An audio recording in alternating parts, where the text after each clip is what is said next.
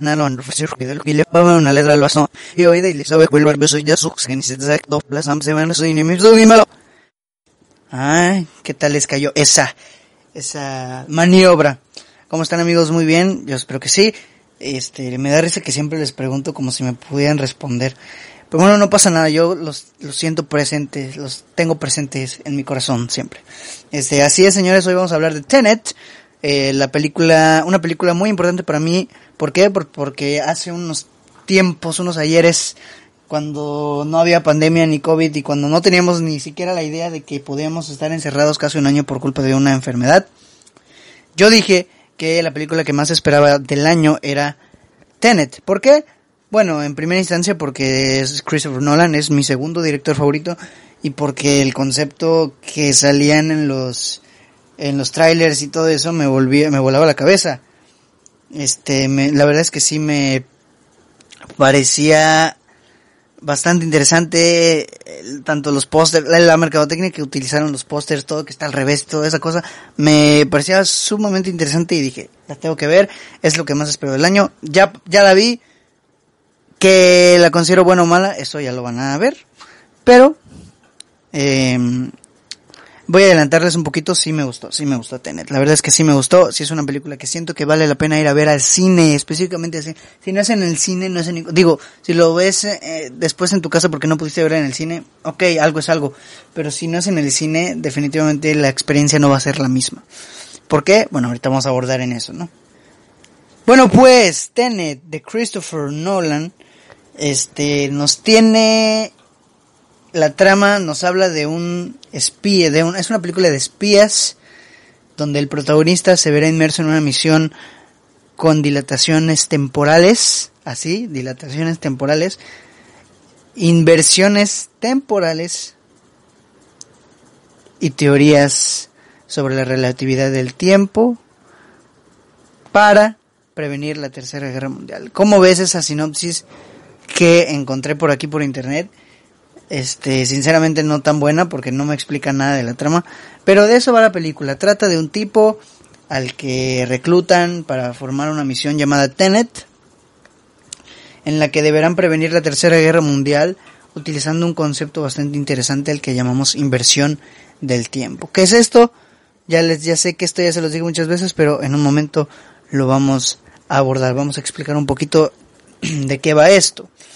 Eh, el reparto de la película está conformado por John David Washington, que es el protagonista, Robert Pattinson, que su personaje se llama Neil, Neil, Elizabeth Debicki, cuyo personaje se llama Kat, Kenneth Branagh, que es el villano de la película que se llama Andrei Sator, Aaron Taylor Johnson, Michael Caine, Hamish Patel, etcétera, etcétera, etcétera. Muchas personas, muy buen reparto. Eh, digo, Michael Caine solo sale un poquito, pero me hizo bastante ilusión verlo ahí. Es un cameo súper pequeño. Pero Michael Caine y Christopher Nolan siempre o casi siempre están en, las mismas películas, ¿no? Salieron en The Prestige, salieron en junto a Batman, también salió en en Inception, en Interstellar, en en Memento creo que no salió, pero ya lleva varias, ya llevan varias. Hace un momentito les hablaba del concepto de la inversión del tiempo, que es lo que de lo primero que quiero hablar porque es lo que más me atrapa de esta película el concepto que maneja, que es la inversión. No estamos viajando en el tiempo, estamos invirtiendo el tiempo. Este, o sea, porque nosotros, o bueno, la mayoría de gente, bueno, todos concebimos el tiempo como algo que avanza, que simplemente avanza, es algo lineal. No retrocede, no se alenta, no se vuelve rápido, ¿no? Digo, el tiempo sí dicen que es relativo, que es subjetivo y que cada quien percibe el tiempo de diferente manera. Los niños no perciben el tiempo de la misma manera que un adulto. Este, sin embargo, pues nuestra idea es que solo corre hacia adelante, no es algo que se pueda manipular. En esta película el tiempo no funciona de esa manera. Nolan nos presenta el tiempo como algo que puede alterarse, algo que puede eh, pues de doblarse, yuxtaponerse, invertirse, dilatarse y cuánta cosa que se te ocurra hacerle al tiempo, aquí se puede. En la película no se viaja en el tiempo, sino que se invierte el tiempo. Creo que está sonando un poquito el 20, pero aquí en Miami, Florida hay mucho calor, entonces una disculpa. Este, mm, ok, ya les había dicho que esta película me gustó, sí, sí me gustó, me gustó bastante, la disfruté mucho, sin embargo, pues tiene sus errores. Y quiero empezar a hablar de ellos para dejarlo bueno al final y que cerremos contentos, ¿no? Este, ¿en qué encuentro yo el primer error de esta película? En el guion, el guion, santo guion. Dices, ay, siempre dices que el guion. Pues es que el guion es la base de una película. Si algo va mal, es por culpa del guion. Y principalmente sí, este, porque al principio de la película se siente como un caos narrativo importante. ¿Por qué? Pues porque no entiendes nada, pero podrás decir, ay, es que pues así es la película. El propósito es que no entiendas. Y sí, el propósito de la película es que al principio no entiendas para que a la mitad de la película digas, ah, mira, sí es cierto. Ese es el propósito de la película. Este, pero sí hay un poco de desorden de narrativo en cuanto a eh, personajes, problemáticas y cosas así se refiere. Igual he hecho un poquito la culpa de esta parte a la edición eh, a la edición de la película. ¿Por qué? Porque hay muchos cortes, hay muchos cortes bruscos, abruptos. De repente estás aquí y pum, corte, corte A, ya estás en otro lado. Pum, corte B, ya estás en otro lado. Muchísimos cortes demasiado bruscos que te frenan así en secos y de, ay, y ahora, como para, y lo peor de todo es que te llevan a situaciones no inverosímiles, más bien mm, mm, prescindibles situaciones totalmente prescindibles o innecesarias o que podrían pasar bien desapercibidas. Es como Nolan te hace un corte abrupto para pasar a una siguiente escena en la que están tomando café. De repente otro corte para pasar a una escena donde están manejando. No es algo como que sea importante para la trama y es aquí cuando yo eh, digo que el fallo es del guion.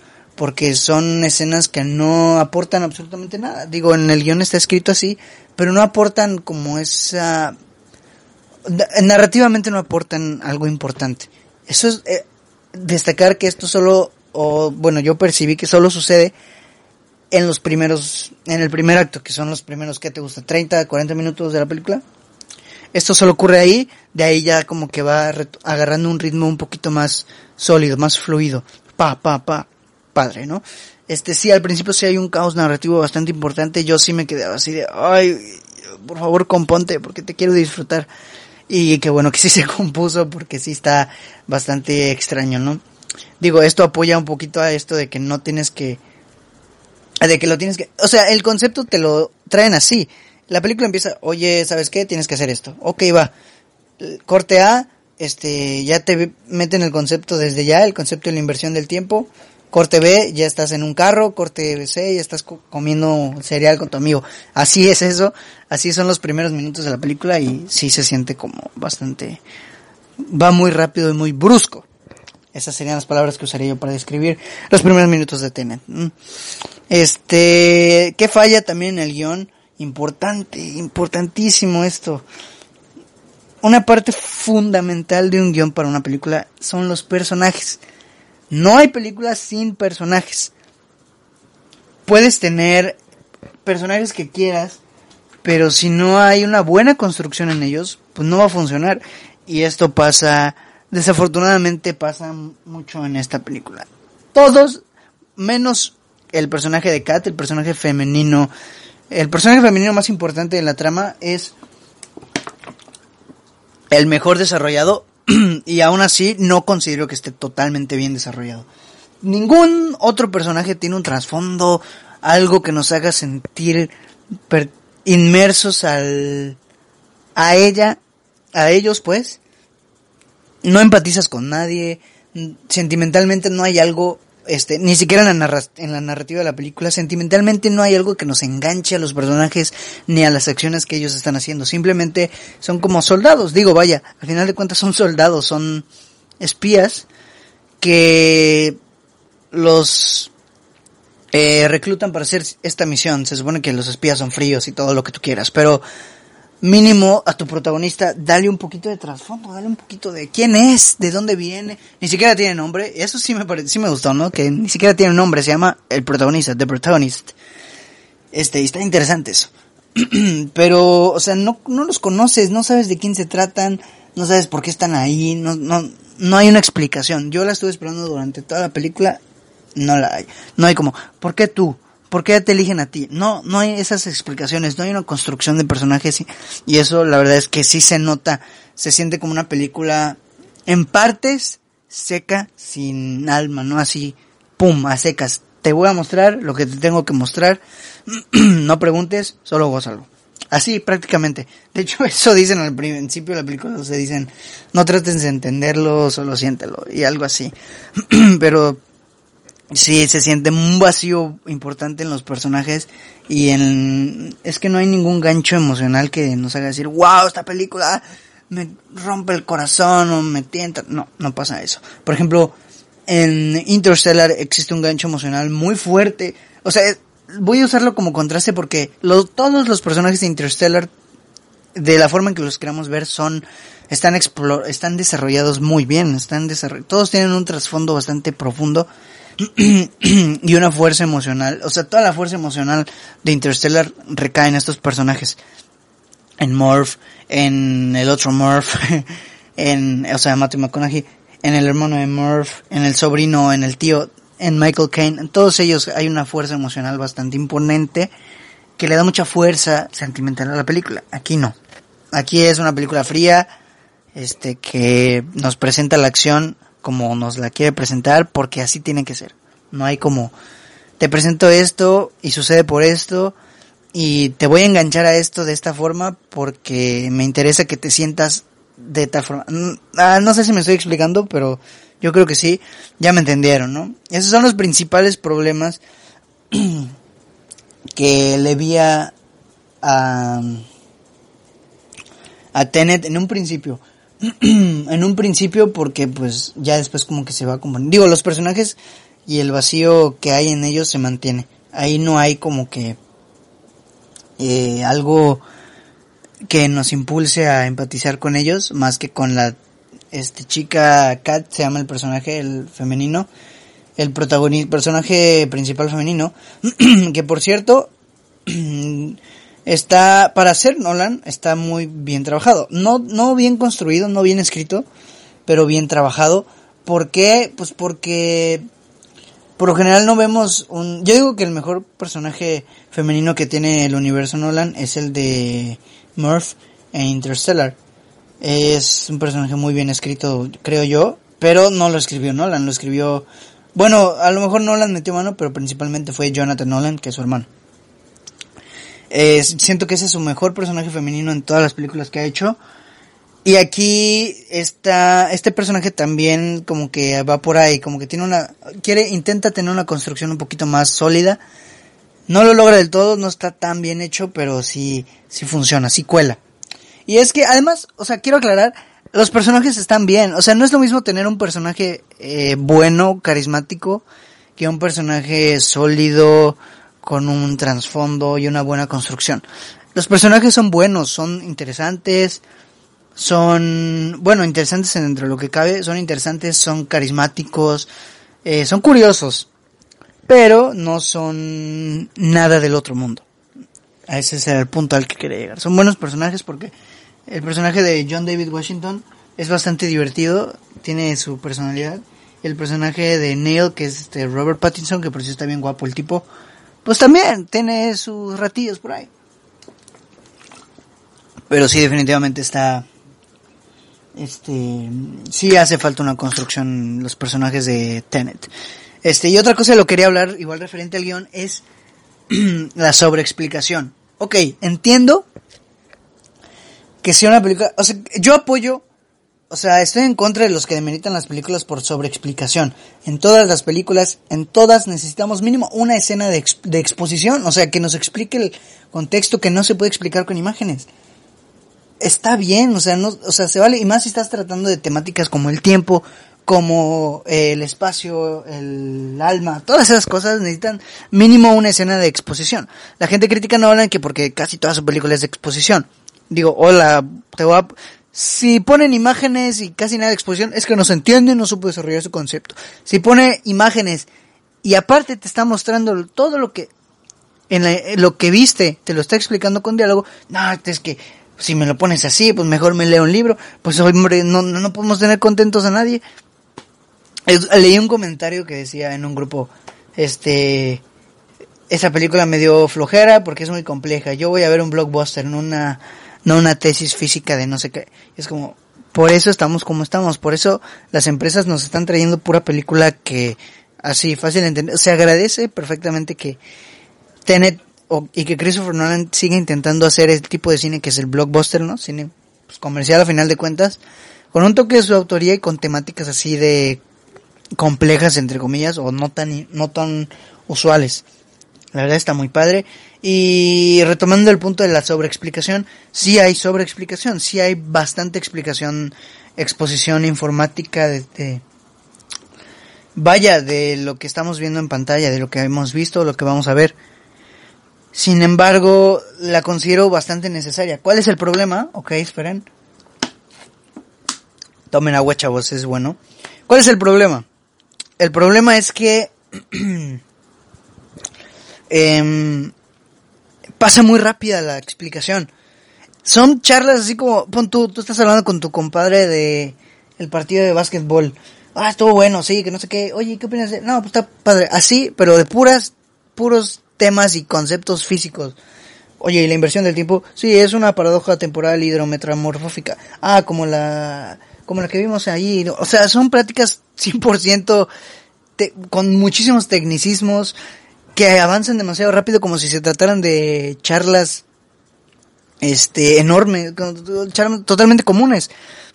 y es como, ok, está bien, o sea, si tú lo entiendes está bien, pero la audiencia no lo entiende, la audiencia necesita un rato para procesarlo. Es por eso que les escribí en la reseña que no se preocupen si no entienden nada en un principio, después se los van a explicar, pero pues es normal porque es imposible imposible atender a todo lo que se nos expone. No podemos prestar atención a todo porque pasa todo demasiado rápido, se nos explica así, así, así, así. Y pues yo digo que pudieron haber hecho ajustes por ahí para mejorar ese aspecto, esa situación, porque la verdad es que sí se sí causa mucha confusión, es como de qué qué acaba de decir, no te da tiempo de razonarlo, la verdad es que no te da tiempo. Pero pues al final de cuentas toda la explicación está eh, sobreexplicada de manera visual después. Ya como que lo relacionas, no tal cual, pero relaciona, ah, lo que dijo esto es como esto, ah, bueno, ok, va. Este, y sí, ese es un problema de guion bastante importante.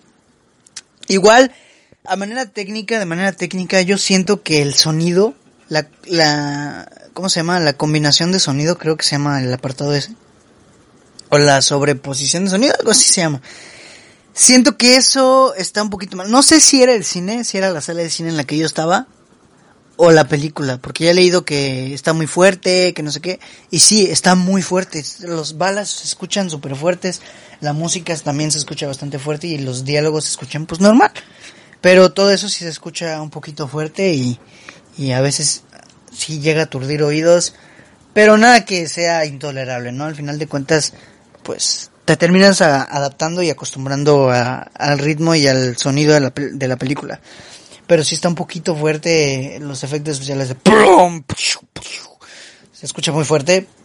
O los carros también se escuchan bastante fuerte. Pero digo, si te acostumbras, no creo que sea algo que te moleste del todo. Lo que estaba leyendo es que en Estados Unidos, como pues ahí están en inglés y no tienen subtítulos, no, a veces algunos diálogos no se entendían por el mismo sonido que estaba de fondo.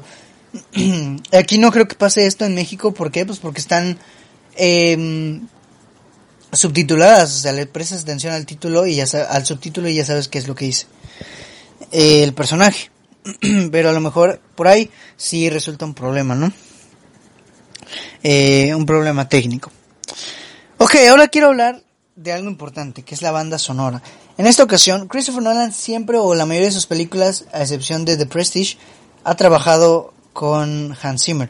En Dunkirk, en la trilogía de Batman, en, en Memento creo que no. En Inception trabajó con Hans Zimmer, que ya sabemos que Hans Zimmer es de los mejores. En Interstellar también trabajó con Hans Zimmer y sabemos que es uno de los mejores compositores actuales. Él tiene, él es el que hizo la, la música de películas como Dos años de esclavitud, El Rey León, eh, ¿qué más? Eh, la saga de The Amazing Spider-Man. Él hizo toda esa, esa música y la verdad es que está imponente, está súper buena. Creo que también hizo de 300. Y es muy buen compositor. Mi banda sonora favorita, que es la de Interstellar, es de Hans Zimmer y está súper épica. También la de Inception está increíble. Y aquí, esta vez, Christopher Nolan no trabajó con Hans Zimmer. Trabajó con Ludwig, Ludwig Goran, Goranson, algo así, creo que así se pronuncia eh, Ludwig Göransson, eh, es el encargado, ganó el Oscar a Mejor Banda Sonora este hace no mucho y es el encargado de la banda sonora de Black Panther. Eh, ya saben, Chadwick Boseman, te extrañamos. Este, es el encargado de esta banda sonora y apuesta por un tipo de música bastante peculiar. No es una banda sonora así épica como lo podría ser de Inception, es más como una banda sonora ágil, rápida, eh, bastante dinámica, taca, taca, taca, ritmos así, tipo electro y cosas así, de espías, que le brindan un dinamismo bastante interesante a las escenas. Así es como te meten en el mood de persecuciones, de asaltos, de peleas. Funcionan, cumplen su objetivo de introducirnos al mood, el espionaje y todo esto y la verdad a mí no me molestó. Sí la considero sub inferior a todas las bandas sonoras que ha tenido la película de... O sea, las películas de Christopher Nolan. Sí la considero un poquito inferior. Pero no me molestó en lo absoluto. escucho y leo comentarios de, ay, que la banda sonora horrible. La verdad a mí no me molestó. Siento que funciona para el tipo de película que es. Además el uso que hicieron de ella, hijo está, o sea, las escenas que están al revés, la banda sonora está invertida, está al revés, no lo puedo creer. O sea, la verdad es que esos pequeños detalles me volaron la cabeza mientras estaba viendo y cuando me di cuenta fue como de wow, porque te das cuenta cuando una pista está al revés, se escucha el wing, wing, wing. Y cuando yo estaba viéndola, le dije a la persona que es mi hermana, cuando la estábamos viendo, le dije, ¿ya escuchaste que la música está al revés? Y me dice, no manches, no. Y ya después, se escucha y está muy padre. Me estoy emocionando porque me acordé cómo me emocioné en la sala por esta, por esta cosa. Este, y bueno, o sea, la verdad es que la banda sonora no se me hizo mala. Este, un poquito genérica tal vez. Pero mala no. O sea, no es algo que vaya a trascender. No es algo que, wow, la banda sonora de Tenet hace miles de años. Como podría ser Inception, ¿no? O Interstellar, que Interstellar está cuidada al máximo. Christopher Nolan siempre cuida al máximo los detalles en sus bandas sonoras. Aquí también lo hizo, pues, les estoy diciendo que las puso al revés. Y las armó de manera que al revés también se escucharan estéticamente bien. O sea, de manera agradable a los oídos. No hace cualquier canción y la pone al revés. No. Aquí cuidan mucho los detalles, como siempre Nolan cuida mucho eso. Y la verdad es que no me, no me molestó. No me molestó en lo absoluto sí está como muy este en el mood de lo que es el tipo de película que es Tenet. Y sí, es todo lo que tengo que hablar de la banda sonora. La verdad es que no hay mucho que opinar sobre ella porque pues les digo que no me disgustó. No es algo que yo vaya a recordar. No es una eh, banda sonora que me gustaría guardar en mi teléfono como tengo la de Interstellar o la de Inception o la de Batman también está muy buena. Pero si es una, sí la reconocerías, es como, ah, mira, es la que salió en Tenet. Sí tiene esa, sí tiene una personalidad la banda sonora. Y bueno, ya que hablamos de esto, de bandas sonoras y del uso que hicieron eso, quiero hablar del espectáculo visual que es Tenet, que es lo mejor que tiene la película, el, el espectáculo visual y cómo hicieron eh, las escenas, porque es un espectáculo visual extremadamente impresionante, es extraordinario, es, o sea, ves de repente escenas en donde tú estás yendo normal, pero en el fondo hay cosas que están invertidas y están yendo al revés, ves cosas que de repente están sucediendo, este, o gente que está percibiendo, o sea, es algo totalmente novedoso, es muy novedoso, es algo que sí, esto sí va a quedar, yo creo que sí, va a quedar la historia como algo que tú digas, wow, lo que hizo Christopher Nolan aquí. Aplausos para Christopher Nolan para dirigir algo así porque no es nada fácil, o sea, no es nada más grabar una escena y ponerle el filtro de reversa, no. O sea, se tuvo que hacer, y ahorita voy a explicar un poquito más de esto, tuvo que hacer coreografías especializadas para grabar las escenas que están invertidas, sobreponerlas en las escenas que están normal. O sea, es un trabajo extraordinario lo que hicieron aquí. Y se ve, o sea, Christopher Nolan siempre se esmera mucho en el apartado audiovisual y se nota el esfuerzo que le pone porque eh, sí está muy, muy, muy cañón este, esta parte de la película. Sí la disfrutas muchísimo y sí es muy impactante porque es como de wow lo que, está, lo que estoy viendo. Wow lo que me están presentando ahorita. Yo sí me quedé boquiabierto cuando empezaron a manejar esto de la inversión del tiempo este, hay una escena, no es spoiler, donde este tipo sale de una puerta y todo empieza a reinvertirse. Wow, lo que, este, lo que vi ahí, lo que empecé a ver ahí, o sea, la escena final, la batalla final, hijo, es un espectáculo impresionante. Y por acá, y que la tierra, y que explosiones invertidas, y que la tierra regresa, y no, es algo, una cosa loquísima. La quiero volver a ver, sí, definitivamente la quiero volver a ver. Les digo que yo la disfruté al máximo. La disfruté mucho. Diría que es una buena película, no muy buena, no así que digas, wow, increíble. O sea, de las mejores de Nolan definitivamente no es, pero es buena, es muy buena. O sea, o sea, es buena. Sí, me gustó bastante. Sé reconocer las fallas que tiene, pero me gustó. Debo admitirlo. Se vale decirlo me gustó. Y vamos a hablar un poquito de cómo lograron estas escenas porque, o sea, ni siquiera yo entiendo cómo pudieron haberlo hecho en un principio. O sea, les digo que no es nada más, o sea, durante la película pues vemos algunas escenas, o sea, es, son muy dinámicas. Este, escenarios en donde, como ya les dije, hay cosas fluyendo de manera natural en el flujo del tiempo, pero otras que se, están invertidas, ¿no? O sea, hay personas que están, hay una pelea en donde el John David Washington está peleando con alguien que está invertido. o sea, es una cosa bastante loca, ¿no?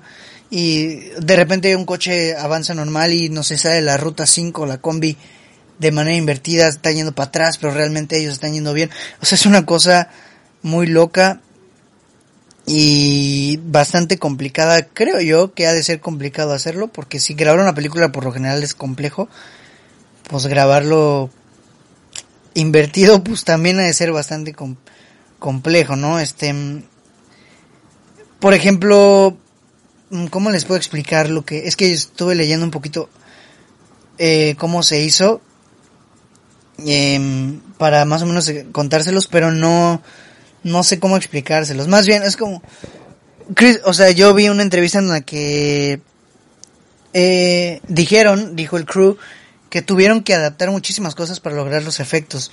El reparto y la producción, por ejemplo, las escenas de pelea, tenían que, tenían ciertas coreografías eh, bastante bien eh, armadas eh, para que den la ilusión de que están en reversa o invertidas, ¿no? O sea, coreografías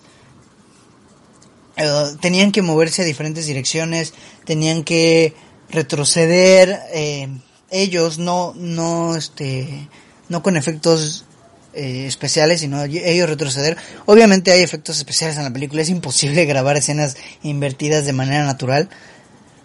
y hay efectos especiales, hay, definitivamente hay efectos especiales, pero hacerlos ver de la forma en que se ven en la película es un mérito enorme.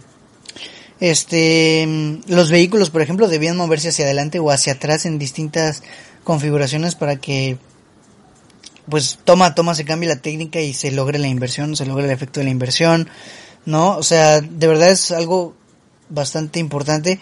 Eh, aquí Nolan utiliza mucho las cámaras IMAX. Me parece que es la película que más formato IMAX tiene en su largo en su metraje.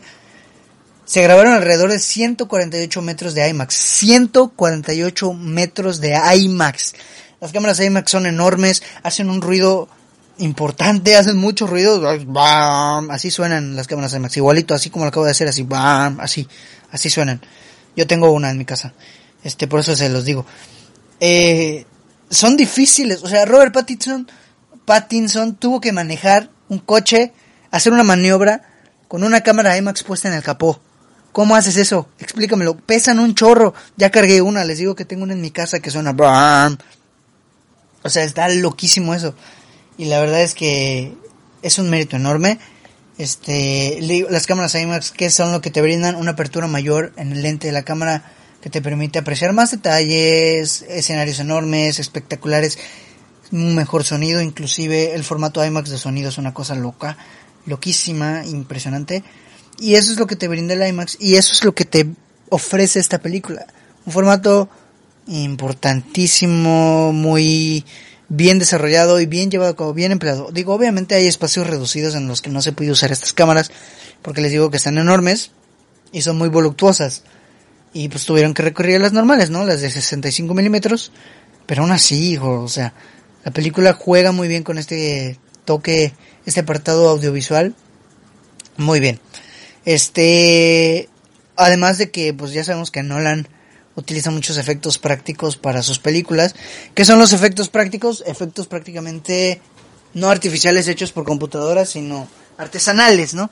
Por ejemplo, hay una escena en la que estrellan un avión, eh, no es spoiler, esto sale en el tráiler, estrellan un avión en un edificio. Pues esa escena no fue recreada en efectos especiales. Fue grabada y literalmente ensartaron el avión en el edificio. Es un avión que se encontró en Los Ángeles, abandonado yo creo. Y este, y así fue esa escena, esos son los efectos prácticos. No le gusta que se usar pantallas verdes porque le gusta que su reparto se vea inmerso en la atmósfera de la película para que se vea más real y se agradece. Está muy padre y sabe usarlos muy bien. Sí, gasta muchísimo dinero. De hecho, esta es la película más cara y más ambiciosa de Nolan. Gasta muchísimo dinero en efectos prácticos, digo en Interstellar, ya les había platicado que gastó millones de dólares o miles de dólares plantando un montón. Ay, tengo sueño, una disculpa. Son como las ocho y media del día siguiente aquí en Miami, Florida. Em, millones de hectáreas de maíz para las escenas del maíz en Interstellar. Y eso pues son efectos prácticos, ¿no? La nave no era una simulación, era un, una indumentaria real. O sea, utiliza mucho estos efectos y se agradece. Los carros que salen volando a veces son reales, a veces no, a veces sí se necesita, por seguridad se necesita. Y la verdad es que se nota muchísimo y es muy agradable al, al oído y a la vista ver todos estos tipos de efectos especiales o visuales más bien. Digo, obviamente si hay efectos especiales hechos por computadora, pero son menos y lo sabe usar, lo sabe conjugar de una manera impecable, pues para que la película se vea súper bien, súper bien, súper dinámica, súper interesante y súper súper profesional. Es un meramente un ¿cómo, le, ¿cómo les digo? Un resultado hiper profesional. Digo, estamos hablando de un grande Christopher Nolan. Y la verdad es que se nota su esfuerzo, su trabajo y el esfuerzo que todo el crew eh, y la producción utilizó para em, lograr lo que se logró con Tenet en el apartado audiovisual. Eh, mis aplausos, mis felicitaciones porque la verdad es algo extraordinario. Les digo que es una película visualmente impecable que te va a presentar un espectáculo genial, escenas de acción que jamás antes las habías visto. Este secuencias invertidas que en tu vida vas a ver no vas a volver a ver algo igual, te lo aseguro, te lo aseguro. Y bueno, realmente no hay mucho que decir de, o sea, hay demasiado que decir, pero no hay algo que yo pueda desarrollar tan completo como lo que pienso, o sea, como lo que pienso que ya lo he hecho. Les dije los puntos que me gustaron, los que no me gustaron. Realmente no hay algo que me haya hecho odiar la película. Les digo, la película me gustó bastante y la quiero volver a ver. La tengo que volver a ver porque sí hay cosas que al aire no entiendes de buenas a primeras y la quiero volver a ver y la voy a volver a ver y cuando salga en DVD me la voy a comprar porque la quiero ver cuantas veces yo quiera. La disfruté muchísimo. Ya que acepté los errores que tiene ya que sé cuáles son los errores que tiene, no me va a molestar absolutamente más. ¿Por qué? Porque ya sé cómo funciona las reglas en esta película, ya sé cómo está escrita, ya sé los fallitos, ya sé lo que, ya sé qué esperar, simplemente disfrutar el espectáculo audiovisual invertido, tanto en imagen como en sonido. Y así. O sea, sí que está interesante. O sea, hay una escena, hay una escena en donde el tipo le habla normal y el otro tipo le responde invertido. Responde al revés. Y luego lo vuelve a escuchar y luego se ve él irse. O sea, es una... Ay, no, no sé ni siquiera cómo explicarles porque es algo total bien complejo y bien interesante. Vean esta película si tienen la oportunidad. Digo, si no se sienten seguros, definitivamente no vayan. Esperen a que salga en Cinepolis Click. Pero si pueden ir y si no tienen miedo y si ya se sienten un poquito más seguros y responsables, sobre todo, vayan a verla. Vale la pena muchísimo. Es una película que me fascinó. O sea, sí, me gustó muchísimo. Es buena. No diría que es excelente ni muy buena. Buena. Pero me gustó muchísimo. ¿Qué quieres que yo haga? La disfruté al máximo y sinceramente sí, sí entraría en mi top de lo que más me gustó del año. Este, repito, no es una película que... O sea, los errores principalmente son narrativos de guion, de construcción de personajes y de edición, ¿no? De los cortes abruptos, caos narrativo que hay al principio y de la sobreexplicación. No sobreexplicación, sino de las explicaciones rápidas, de la rápida exposición. Esos serían los, principalmente los errores que yo le veo, pero lo demás, o sea, me pareció brutal. Y pues, ¿cuánto le di? Le di un 7.8, pues porque ya no es una excelente película, pero tampoco es pésima. Un 7.8 es aceptable. Es una película que se deja ver, disfrutable. Porque está rozando el 8. El 8 ya es casi una muy buena película. El 9 es una excelente película. El 10 es una obra maestra, ¿no? Pues 7.8 se me hace una calificación justa para Tenet. Esa es mi calificación. Esta es mi opinión. Ya saben que yo siempre respeto las opiniones de las demás personas, siempre y cuando respeten las mías. Y aunque no las respeten, pues X. Tú opinas diferente a lo que yo opino. Entonces está súper bien. Este, y bueno, ya no me queda nada más que decir, más que agradecerte si escuchaste completo el episodio de esta semana. La próxima semana de qué lo voy a hacer. Buena pregunta, yo tampoco lo sé. Este, a lo mejor le digo a algún amigo que grabemos algo interesante por ahí. no quiero grabar solo, quiero grabar con alguien para ver qué jugo le sacamos. Y bueno, gente, muchísimas gracias por escuchar completo el episodio, muchísimas gracias por acompañarme una semanita más. Nos estamos escuchando la próxima semana en el podcast de Sin Excusa. Este, ya estoy organizándome para sacar episodio cada semana. Temas interesantes se vienen. y pues ya es todo. Muchas gracias. Yo soy Braulio Cuevas y te escucho la siguiente semana en el podcast de Sin Excusa. Adiós.